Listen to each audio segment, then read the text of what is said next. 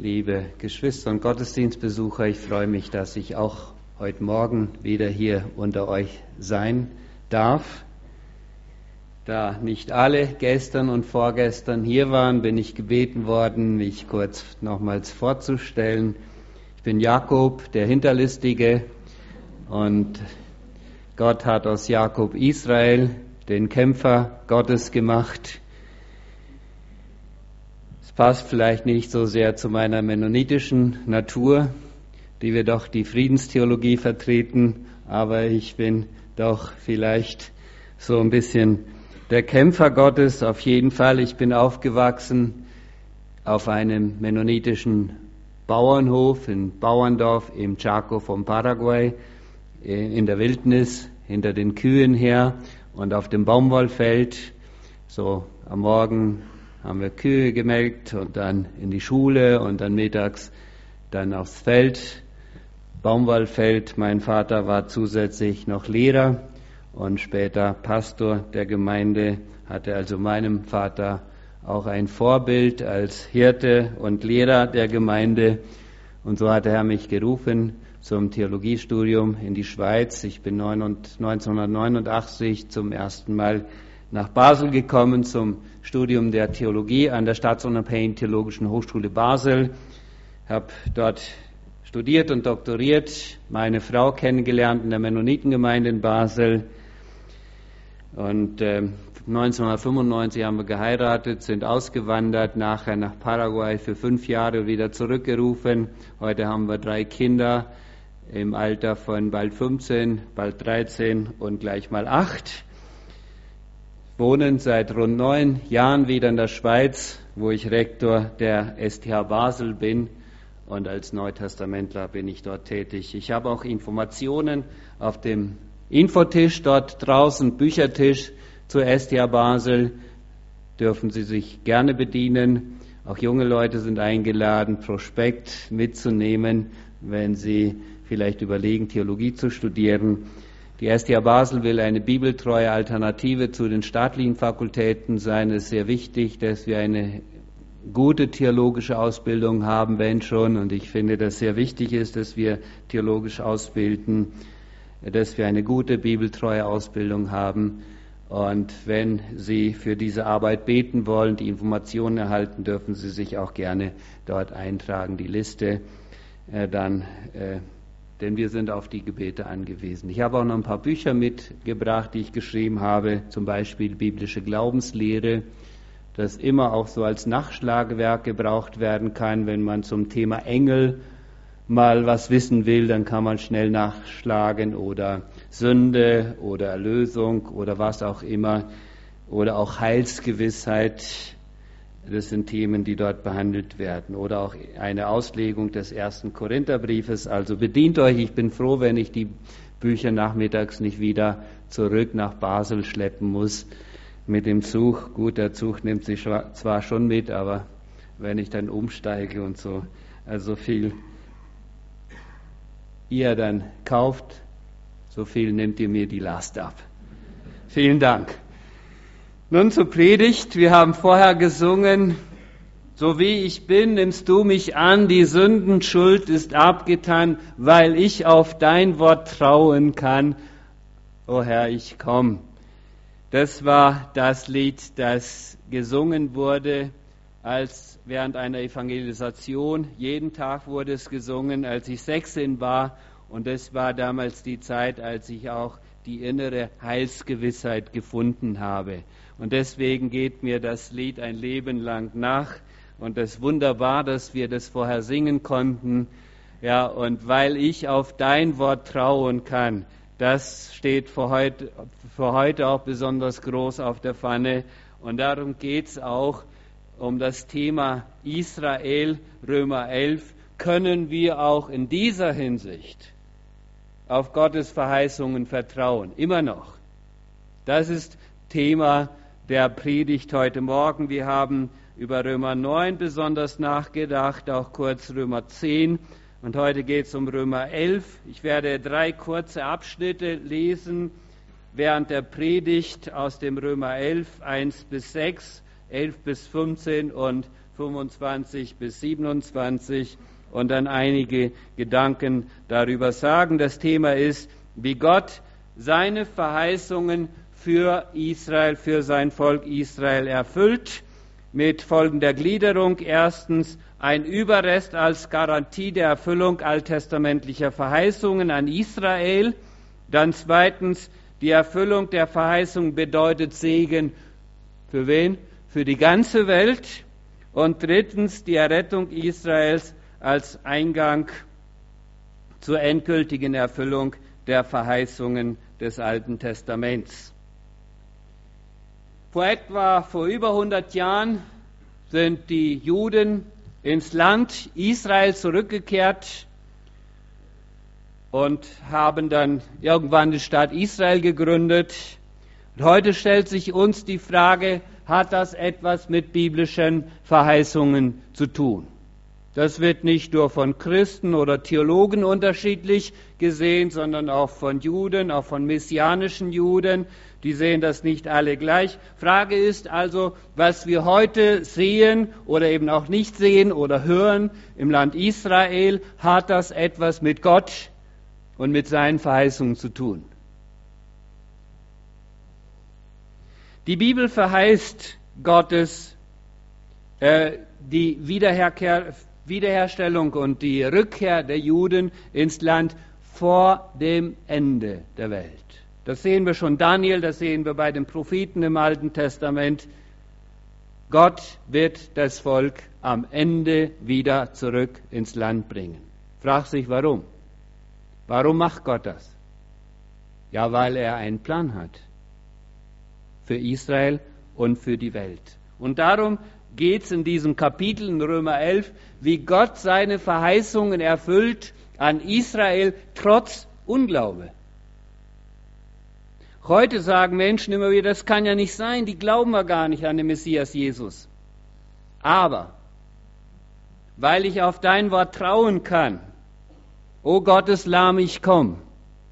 Und das gilt auch hier, weil wir auf den Gott Israels vertrauen können. Übrigens ein Ausdruck, der sehr häufig in der Bibel erscheint. Der Gott Israels. Das ist auch unser Gott. Zum Ersten ein Überrest als Garantie der Erfüllung alttestamentlicher Verheißungen an Israel. Ich lese Römer 11, 1 bis 6. Römer 11, 1 bis 6. Ich sage nun, hat Gott etwa sein Volk verstoßen? Das sei ferne. Denn wenn ich, denn auch ich bin ein Israelit aus dem Samen Abrahams, aus dem Stamm Benjamins. Gott hat sein Volk nicht verstoßen, das er zuvor erkannt hat. Oder wisst ihr nicht, was die Schrift sagt bei Elia, wie er vor Gott gegen Israel auftritt und spricht, Herr, sie haben deine Propheten getötet und deine Altäre zerstört, und ich bin allein übrig geblieben und sie trachten auch mir nach dem Leben. Aber was sagt ihm die göttliche Antwort? Ich habe mir 7000 Männer übrig, übrig bleiben lassen, die ihre Knie nicht gebeugt haben vor Baal. So ist nun auch in der jetzigen Zeit ein Überrest vorhanden aufgrund der Gnadenauswahl.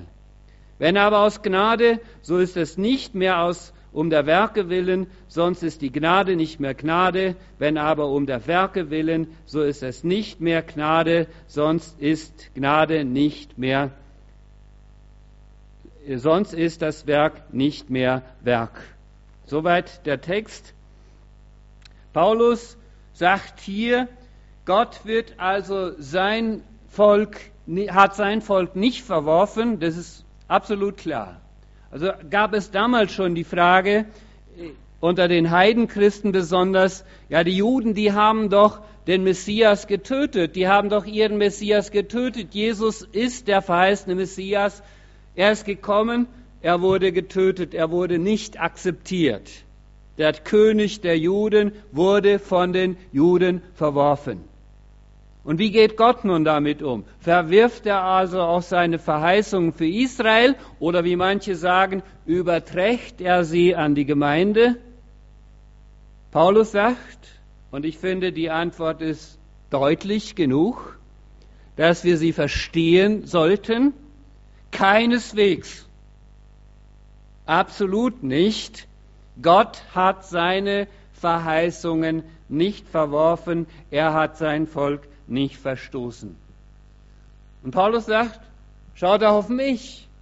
Ich bin selbst ein Israelit aus dem Stamm Benjamin, wie der alte König, alttestamentliche König Saul, Saulus, Paulus.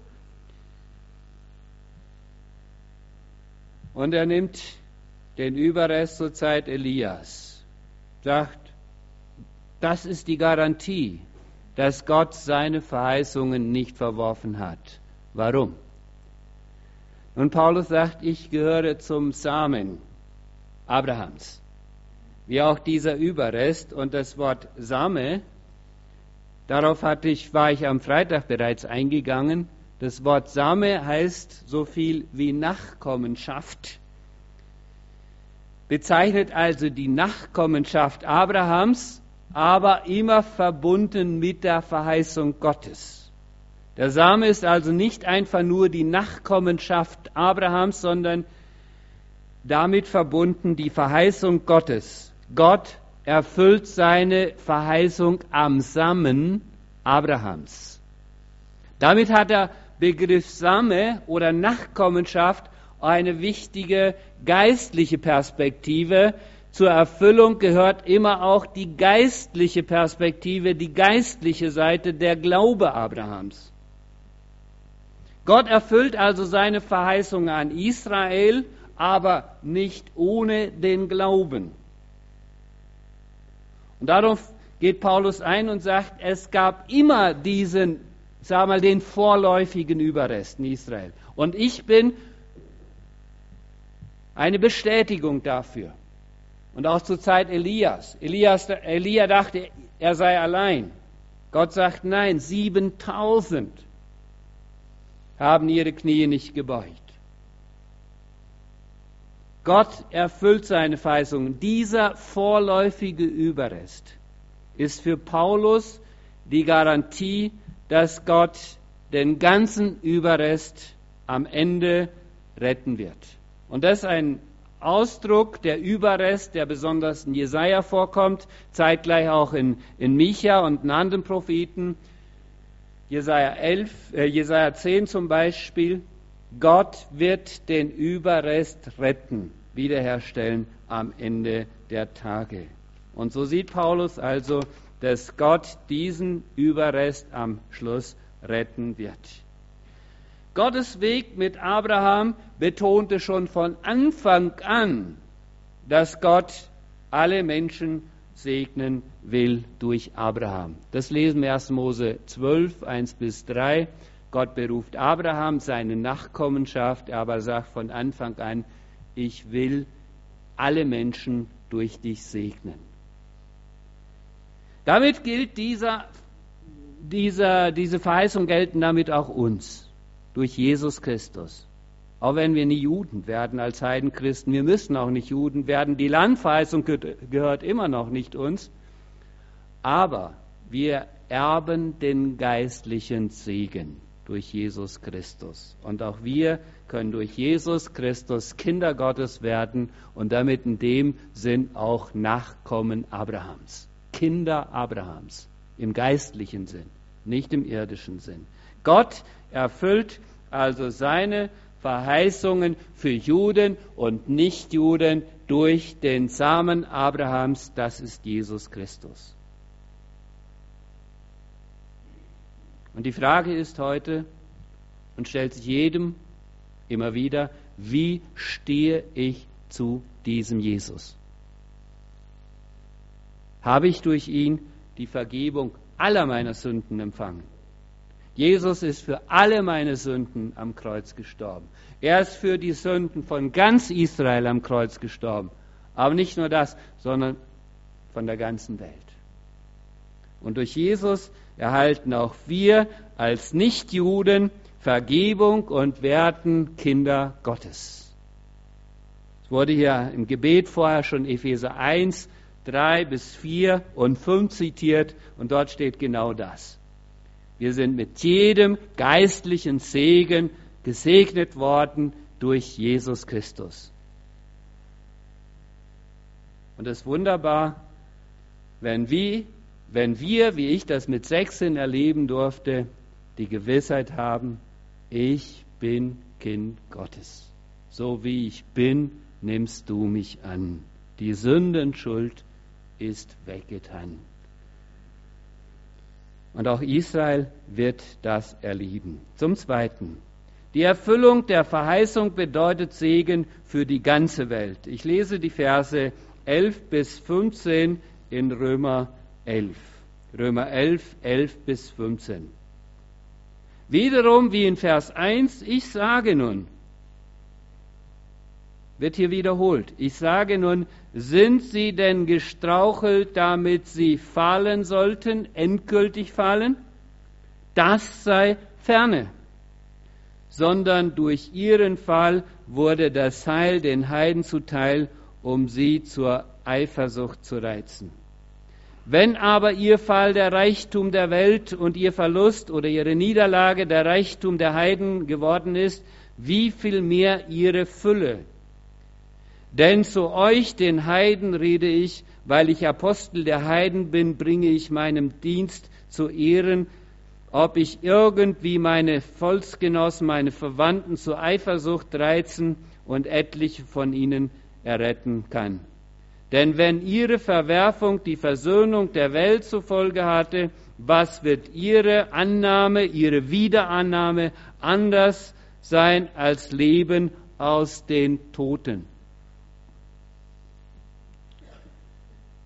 Was Paulus hier schreibt, das sehen wir in der Apostelgeschichte, in der Apostelgeschichte des Lukas. Paulus ging immer zuerst zu den Juden in die Synagoge und hat ihnen das Evangelium verkündigt. Römer 1, 16, 17, den Juden zuerst. Und viele haben es verworfen. Viele Juden haben es verworfen. Paulus sagte am Schluss in Römer Apostelgeschichte 28, ihr habt das Evangelium verworfen und jetzt wird es den Heiden verkündigt werden. Und die Heiden haben es angenommen. Darauf geht Paulus hier ein. Die Heiden haben es angenommen, die Juden sind gestolpert. Der Stein des Anstoßes, von dem Jesaja spricht, ist hier Realität geworden. Sie haben sich gestoßen an dem Stein des Anstoßes, weil sie mit einem gekreuzigten Messias wenig anfangen konnten. Das ist ein Fluch vor Gott und den konnten sie nicht gebrauchen weil sie, Paulus sagt, ihre eigene Werke an diese Stelle vertraten, anstelle des Messias. Paulus sagt, der Fall Israels, in dem sie den Messias abgelehnt haben, ist Reichtum für die Welt geworden. Warum? Weil die Heiden dadurch jetzt das Evangelium gehört haben und sie haben es angenommen. Und da sagt Paulus weiter, wenn das schon so ist, wenn schon ihr Fall Reichtum für die Welt bedeutet, und das ist ein Ausdruck, den Paulus aus Jesaja 61 übernommen hat. Er sagt, wie viel mehr wird dann die Wiederannahme Israels oder ihre Fülle mit der Wiederannahme, wie viel mehr wird das Segen für die ganze Welt bedeuten? Jesaja 61, 1 bis 5 geht es genau dar, darum, dass eins, wenn Israel, wenn Jerusalem wiederhergestellt wird, die Heiden kommen werden und ihren ganzen Reichtum bringen werden. Paulus sagt, wenn wir jetzt schon den Segen erhalten haben, wie viel mehr wird das dann sein, wenn Israel in der Wiederherstellung die ganze Fülle Gottes erlebt? Und so lesen wir es in, in Zacharia 12, Vers 10, wo Gott spricht und sagt, sie werden mich anschauen, den sie durchbohrt haben, und werden weinen und wehklagen über ihre Sünden. Der durchbohrte Gott spricht hier, Jesus Christus, der Mensch geworden ist, und sagt, sie werden mich anschauen, den sie durchbohrt haben. Und wenn das wird geschehen, wenn Jesus wiederkommt. Römer 11, 26 und 27. Und das wird Heil bedeuten für die ganze Welt. Wir leben in einer Zeit, wo sich nicht nur Politiker Gedanken machen, sondern auch Wirtschaftsverbände und Religionsgemeinschaft. Wie können wir mit dem Leid der Welt umgehen? Mit der Armut, mit den Naturkatastrophen. Wie können wir damit umgehen? Wie können wir, wir uns einsetzen, dass es der Welt besser geht? Und das fängt immer bei mir an. Und die Wurzel von allem Bösen ist die Sünde. Das dürfen wir nicht vergessen. Die Wurzel von allem Bösen ist die Sünde. Und der Mensch erlebt das Heil und den Frieden nicht, solange er in der Sünde lebt und nicht in Harmonie mit seinem Schöpfer lebt, mit Gott. Auch Israel ist immer wieder durch das Gericht gegangen wegen der Sünde. Und es ging Israel gut, wenn sie mit Gott lebten. Und wenn Israel sich wieder zu Gott als ganzes Volk bekehren wird und Jesus als Erlöser annehmen wird, dann wird es dem Land gut gehen.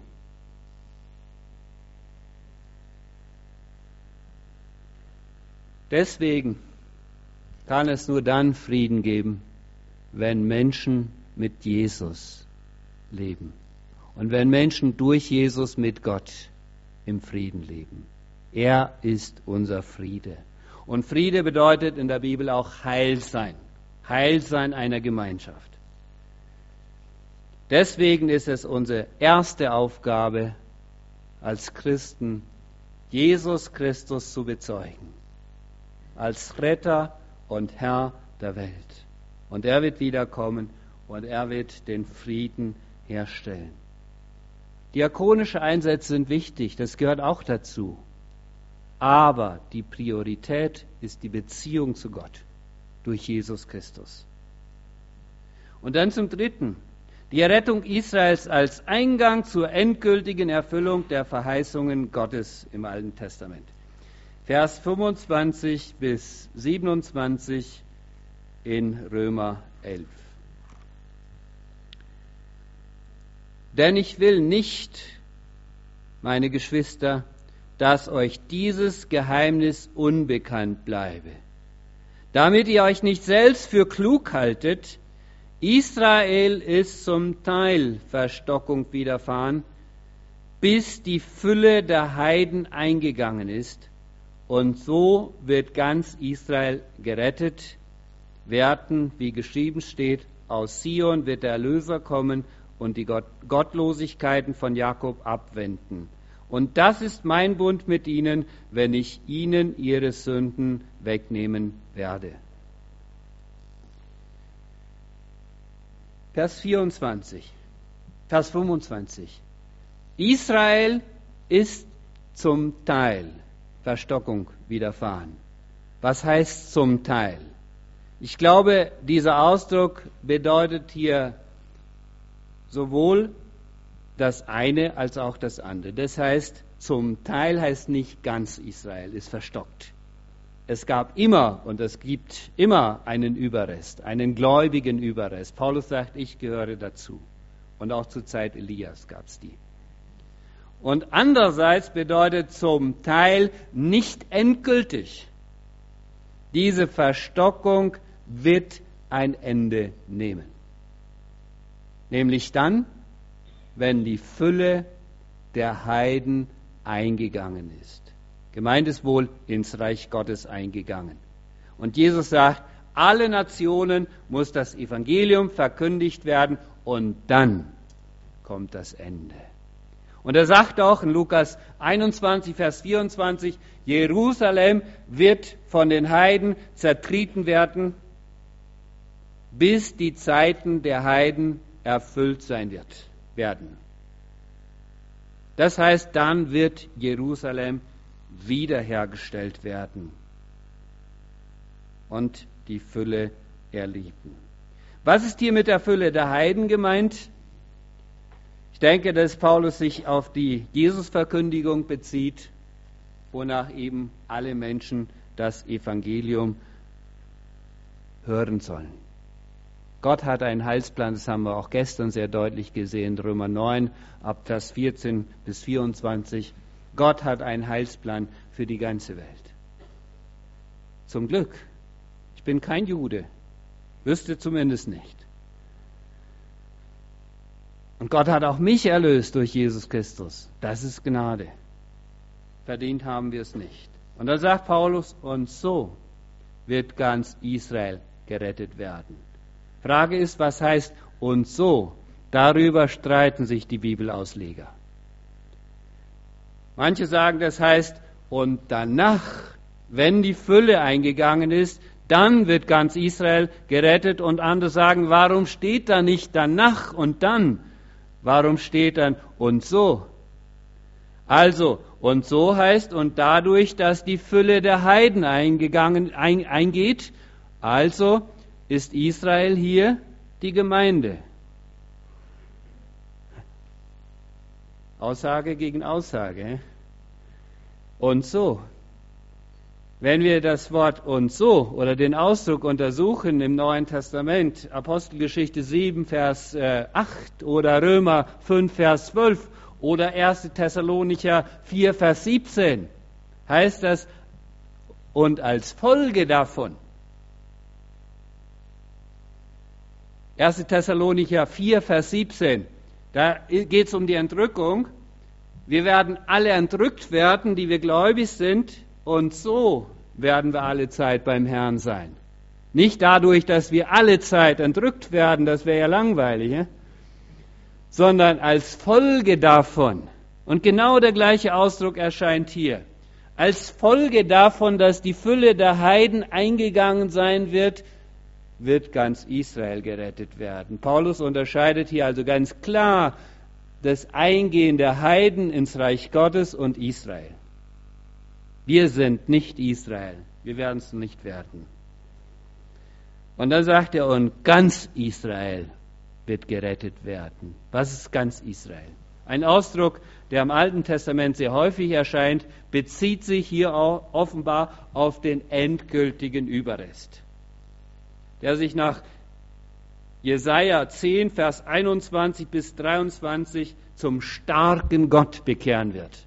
Das ist das Kind, das geboren wird, der Messias. Jesaja 9, Vers 5 und 6. Der Überrest, der sich bekehren wird, der wird gerettet werden. Gemeint ist also mit ganz Israel hier nicht jeder Jude, der irgendwann gelebt hat, wird automatisch gerettet werden. Auch Juden werden nur durch Jesus Christus gerettet. Paulus bezieht sich also auf den Überrest, der dann noch bestehen wird, wenn Jesus Christus wiederkommt. Und auch hier konnte Paulus an alttestamentliche Verheißungen anknüpfen, zum Beispiel äh, Jesaja 45, Vers 25 oder Jesaja 54, Vers 13, wo Gott sagt, und dann wird der ganze Same Israels Jünger des Herrn sein. Der ganze Same Israels, alle Nachkommenschaft werden dann Jünger des Herrn sein, werden ihm nachfolgen.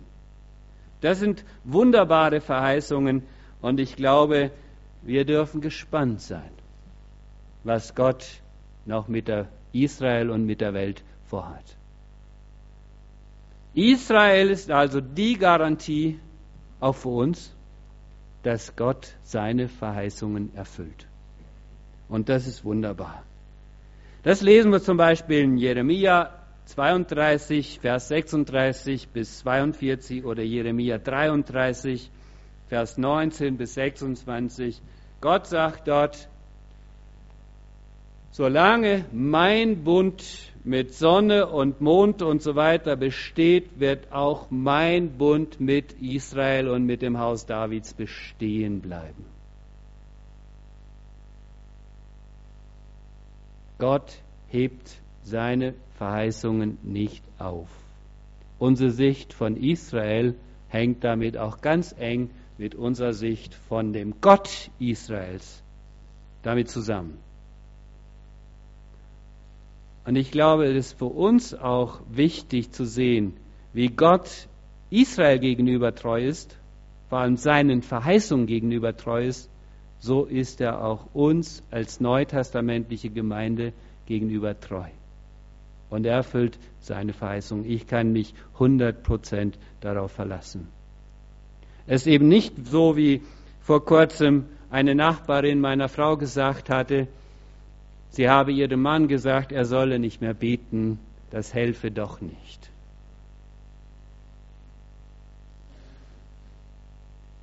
Beten hilft. Aber beten hilft dann, wenn wir durch Jesus Kinder Gottes sind. Beten hilft dann, wenn Gott unser Vater ist durch Jesus Christus. Und dann haben wir auch Vertrauen. Und dann wissen wir, Gott ist unser Vater. Und er erfüllt seine Verheißungen. Das ist wunderbar. Ich fasse kurz zusammen. Der Überrest ist die Garantie für Paulus, dass Gott ganz Israel retten wird. Und der Überrest, damit meint er den vorläufigen Überrest. Und er spricht dann vom endgültigen Überrest, der bestehen bleiben wird, auch nach der großen Trübsal. Sacharja 12, 13, Vers 8, da ist es zwei Drittel wird umkommen. Wann immer das gemeint ist, das sind nicht gute Verheißungen, aber wir haben Sacharja 12, wir haben Sacharja 14, die wunderbare Verheißung, Jahwe wird erscheinen auf dem Ölberg und wird König sein über Israel und über die ganze Welt. Jesus, der König der Könige, nicht nur der König der Juden. Er wird ganz Israel herstellen. Die Wiederherstellung Israels bedeutet für Paulus Heil für die ganze Welt, Segen für die ganze Welt. Ihre Verwerfung, dass sie den Messias verworfen haben, bedeutet schon für uns Heil. Jetzt sind wir da und hören das Evangelium. Das ist ein Vorrecht. Dass wir Christen sein dürfen, ist ein Vorrecht, weil Jesus auch für uns gekommen ist. Und Israel wird in Zukunft zum Glauben kommen, wenn Jesus wiederkommt. Und Gott wird alle seine Verheißungen erfüllen. Und deswegen, deswegen meine ich, ist Israel heute wieder im Land.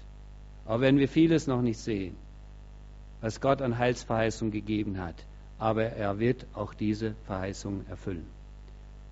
Und er erfüllt auch uns seine Verheißungen. Nicht alle meine Wünsche, da müssen wir sorgfältig unterscheiden. Gott erfüllt nicht alle meine Wünsche, aber alle seine Verheißungen. Paulus schreibt im 2. Korinther 1, Vers 18 bis 20, Gott hat auf alle seine Verheißungen in Christus Jesus das Ja und das Amen. Und damit schließen wir auch und sagen Amen. Lasst uns beten.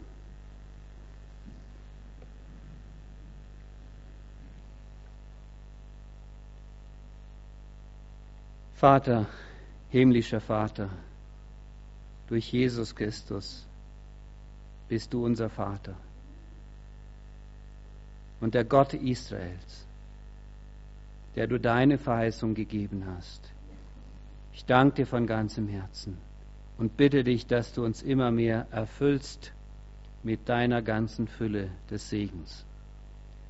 Nicht nur für uns, sondern dass wir diesen Segen weitergeben können, diese Fülle, die du bereitgestellt hast in Jesus, in Jesus Christus für uns. Danke, Herr, dass wir deine Gemeinde sein dürfen, in der du wohnst. Und Herr, lass die Menschen um uns herum erkennen, dass du wirklich unter uns bist, in deiner ganzen Heiligkeit, in deiner Gerechtigkeit, in deiner Liebe, in deiner Gnade. Segne auch diese Gemeinde hier in Stuttgart und lass sie hier als Licht leuchten und wo immer du das haben möchtest. Amen.